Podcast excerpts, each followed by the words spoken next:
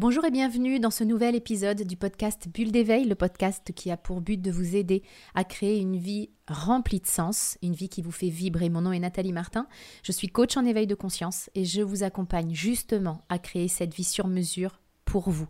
Je mettrai dans la description qui accompagne ce podcast tous les détails pour en savoir plus sur le comment nous pouvons travailler ensemble pour créer une vie qui vous fait vibrer. Aujourd'hui, on parle de plus en plus de neurosciences, cette science qui s'intéresse au fonctionnement de cette machine incroyable que nous avons entre nos deux oreilles, j'ai nommé notre cerveau. Alors on ne connaît pas encore tous les mystères qu'il renferme, et en même temps, on comprend de mieux en mieux son fonctionnement, sa structure et son développement. Dans le monde du développement personnel, on s'intéresse de plus en plus à la connaissance de notre cerveau parce que l'on sait qu'il renferme des leviers extraordinaires en termes de compréhension de soi, en termes d'évolution personnelle et de réalisation de soi. On peut aujourd'hui s'appuyer sur les résultats des recherches en neurosciences pour évoluer personnellement. C'est ce que nous partage notamment Alex Korb de l'Université de Californie.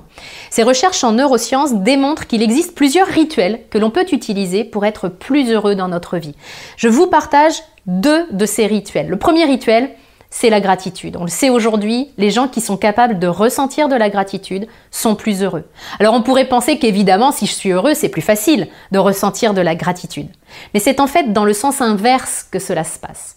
Parce que j'ai une capacité à remercier, à être reconnaissant, alors je vais être plus heureux. La gratitude crée le bonheur. Et c'est assez logique quand on sait comment fonctionne le cerveau. Il est doté d'un filtre de perception qui s'appelle le système d'activation réticulaire.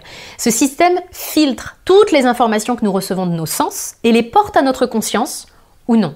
Si je m'entraîne à voir ce qu'il y a de beau, à voir ce qui va bien dans ma vie, alors mon système d'activation réticulaire va porter à ma conscience de plus en plus de choses positives.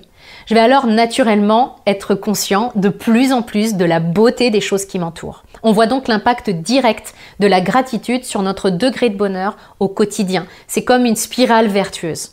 Un rituel intéressant, c'est celui qui est proposé par Florence Servan-Schreiber dans son livre Trois kiffs par jour. Relever chaque jour nos trois kiffs, nos trois gratitudes de la journée. C'est un exercice qu'on peut faire seul, en les notant dans un cahier, ou en famille autour du repas, ça crée vraiment des discussions qui sont très intéressantes. Deuxième rituel proposé par Alex Korb, identifier les émotions douloureuses. Il s'agit de mettre de la conscience et des mots sur nos émotions désagréables. Il faut bien reconnaître que ce rituel, cette habitude, est difficile pour nombre d'entre nous. Nous avons bien souvent été élevés à taire nos émotions, à les fuir, à les enfouir, à les contrôler. Résultat, de nombreuses personnes sont de véritables cocottes minutes. À force d'enfouir ce qu'elles ressentent, à force d'accumuler des émotions, elles explosent pour une broutille. Ensuite, elles sont rongées par la culpabilité et c'est un cercle vicieux qui se met en place. Alex Korb, entre autres, nous montre que mettre de la conscience, mettre des mots sur nos émotions désagréables nous permet déjà de prendre de la distance avec elles. Ça nous permet donc d'être moins impactés par la souffrance et également ça permet de prendre du recul et de ne pas nous laisser contrôler par nos émotions qui pourraient nous entraîner à dire ou à faire des choses extrêmement regrettables. Cette notion de maîtriser ses émotions est fondamentale pour être heureux. Tant que je suis prisonnier de mes émotions du passé, du présent ou du futur, être heureux durablement, c'est mission impossible. Troisième rituel que je vous propose pour compléter ceux d'Alex Korb, la pleine conscience. Nos cerveaux sont des machines extraordinaires. Là où nous avons une vigilance à avoir, comme le disait Einstein, c'est que notre cerveau est censé être notre serviteur. Et il est devenu le maître de nombreuses personnes. Des personnes qui ruminent, qui cogitent, qui angoissent et qui passent plus de temps à penser à leur vie qu'à la vivre vraiment. La pleine conscience aide à reprendre la maîtrise de notre mental, à ne plus en être esclave justement. Que l'on choisisse de pratiquer la pleine conscience de manière formelle, avec la méditation, ou de manière informelle, simplement en étant présent à 100% à ce que nous faisons, peu importe, cette pratique est importante.